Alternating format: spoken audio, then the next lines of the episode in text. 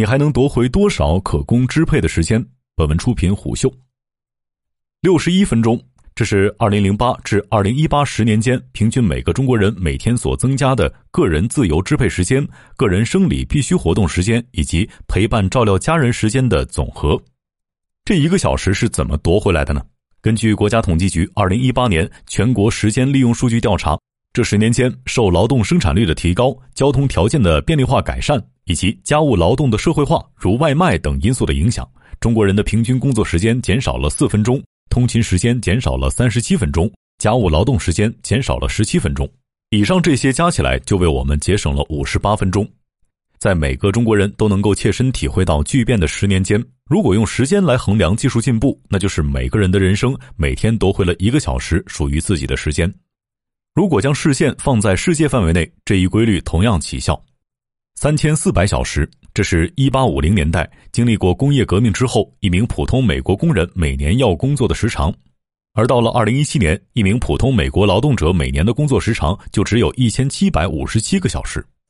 两者每天相差四小时。不用说，自动化技术、更充沛的营养和体能、更充足的教育基础和随之提升的劳动效率，都使得人们不需要工作太长时间就足以维持自己的生存。事实上，人类的文明的发展正是在科技的不断进步下，用这些可支配时间堆积而成。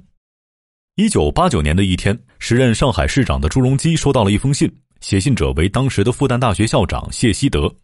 信中反映，当时复旦大学的一批教授终于分到了房子，但由于缺乏燃气设施，他们只好把煤球炉搬进了新居。一日三餐烧饭的时候，居民小区就会乌烟瘴气。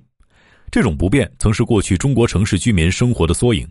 哪怕十年之后，很多不再使用煤球炉的居民，依然需要推着自行车去换液化石油气罐，扛着三十斤的罐子上下楼。现在的年轻人可能很难想象，拧动按钮就有燃气，打开水龙头就有源源不断的清水。在短短三十年前，需要花费一个家庭多少的时间？有人会问：虽然我们今天不需要再为这些事情花费时间，但我们的闲暇时间并没有更多啊。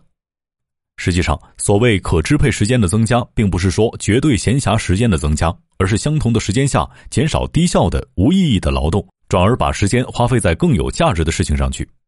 也正因此，衡量可支配时间的最佳世俗标准，要看我们从事低价值劳动时间的多少。且不说以前的搬煤气罐，哪怕是现在再常见不过的通勤、收拾屋子、刷碗、倒垃圾等等，有多少为了生存不得不支出的时间，是我们心甘情愿去花的呢？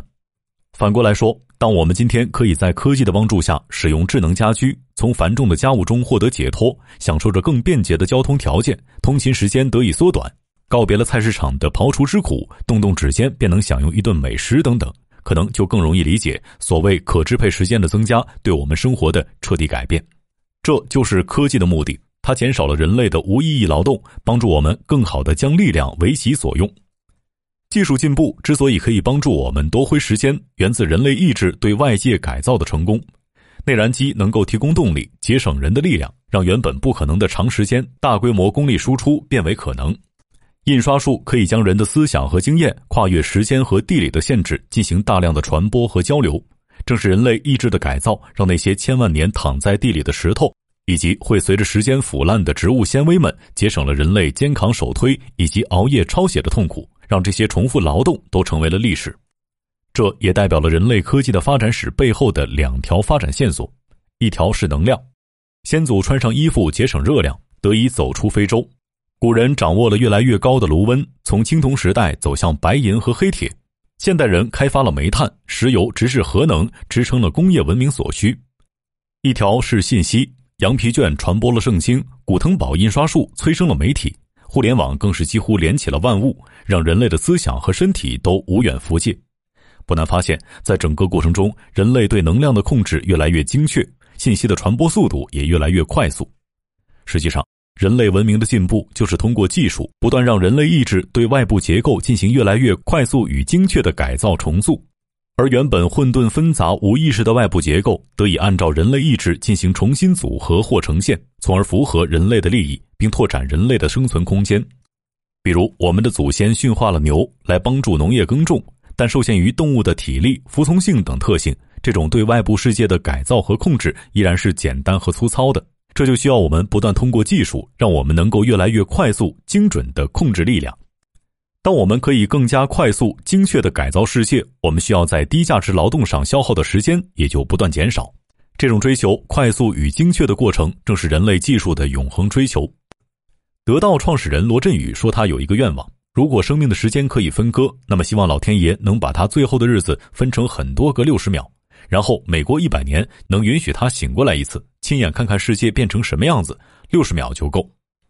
他为什么要亲眼看看？”因为无论是多么聪明的大脑，甚至不知疲倦的 AI，也几乎不可预测科技将会带人类到多远的地方。刘慈欣说：“如今的互联网时代，在任何一部科幻小说中都没有被预言过。手机互联网、移动互联网对人们生活的深刻影响也没有被预言过。往前的一百年，人类刚刚完成第二次工业革命，电灯还远没有普及。”在那个年代，科幻作家凡尔纳能够想象绕月飞行、海底探险、地心游历，但笔下从未出现过信息革命的画面。所有突破性的进展都不可能建立在现有技术的延长线上。科技的进步不需要尺子，而是需要种子。有人觉得现在的科技停滞了，芯片的制造工艺已经逼近理论极限，统治信息革命六十年的摩尔定律就快失效，互联网陷入模式内卷，不再让人心潮澎湃。所以，科技树上低垂的果实真的都已经摘完了吗？实际上，随着人类手中技术的规模越来越庞杂，涉及的学科越来越多，技术创新的成本也就越来越高。尤其是在技术逐渐深入各行各业，每一项技术进步的背后，都是数个行业、数个学科知识的交汇融合。就像是搭积木一样，当你有四个圆形、一个方块，我们就可以搭出一个小汽车；但当你手里有上万个不同形状、不同大小的几何体积木，这件事情就变得更加复杂了，也正因此，比起找到一把尺子，沿着当前发展的方向去描绘未来，我们更应该找到一粒技术的种子，将其深埋、浇灌，直到其结出果实的一天。在这样的信念下，有一些我们或熟悉或陌生的改变也正在悄然发生。中风后无法自如行走的老人，在外骨骼机器人的帮助下，经过康复训练后，就可以逐渐正常行走，减轻了痛苦以及下半生精力的浪费。后疫情时代下的公司团队沟通不畅，在一体式会议系统的加持下，将始终给予参会双方清晰和明确的信息传达，高效对接，减少时间浪费。这样的案例还有很多很多。尽管眼下环境尚且艰难，所有人都在期盼果实，等待秋天的收获。但是，相比等待秋天，我们更应该去寻找春天。通过近距离观察那些已经破土而出的萌芽，来展现出技术给万物带来的改变。去想象昨天的种子，今天的萌芽是如何结出明天的果实的。在历史的每个节点上，那些能够改造或重塑时代生产力的关键工具，将人们从时间牢笼里解放的技术，便是科技种子。把种子栽培进不同的土壤里，将成长为各种奇妙的应用或者功能，将人类的意志更高效地作用于改造世界的一线，不断创新，对世界进行着改造和修正。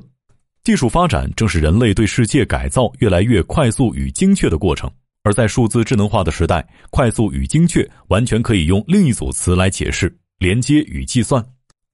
一九八五年，五十二岁的艾文·雅各布博士与另外六名工程师创立高通，其寓意为高质量的通信。凭借扎实的实验测试，CDMA 最终成为与 GSM 旗鼓相当的行业标准，这奠定了高通在通信技术行业的地位。这是信息革命的种子。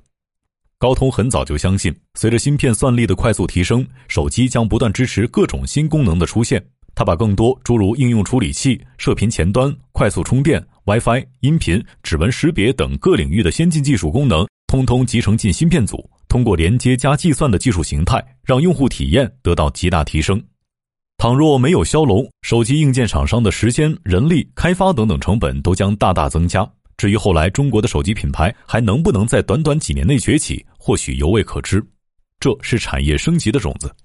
如今，这样的能力正逐渐走入各行各业。想象一下，当我们把这样的连接与计算能力放在水电燃气表上，那么缴费与查表就变得更加灵活，且带来更低的运行成本。这不同于单点的技术改造，而是将其带给各行各业，并广泛的孕育下一批科技的种子。而这也正是高通等底层技术厂商的不同之处。一方面，当他们的产品作用于普通消费者，那么技术可以减少使用者大量低价值劳动的时间；另一方面，在更深一层，稳定且高度集成的技术也将为各行各业减少重复造轮子的低价值劳动。技术进步正在为人们夺回时间，而人们的意志也在时间里得到了改造与提高。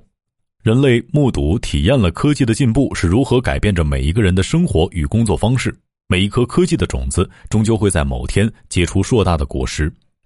每一代人都在为下一代人提供着种子，没有人会停止向前。结出的果实会在未来的某一天重新变成另一颗科技的种子，涉及而上，永不停歇。而观察这种变化的最佳方式，便是深入产业，近距离观察科技的萌芽。在底层技术的赋能下，企业们要如何面对不确定性的环境？不同行业如何突破周期？虎嗅与高通共同策划了“生生不息”这一系列的内容，在这里我们将一一拆解科技的种子如何被发现。在何处萌芽，又将怎样蔚然成长？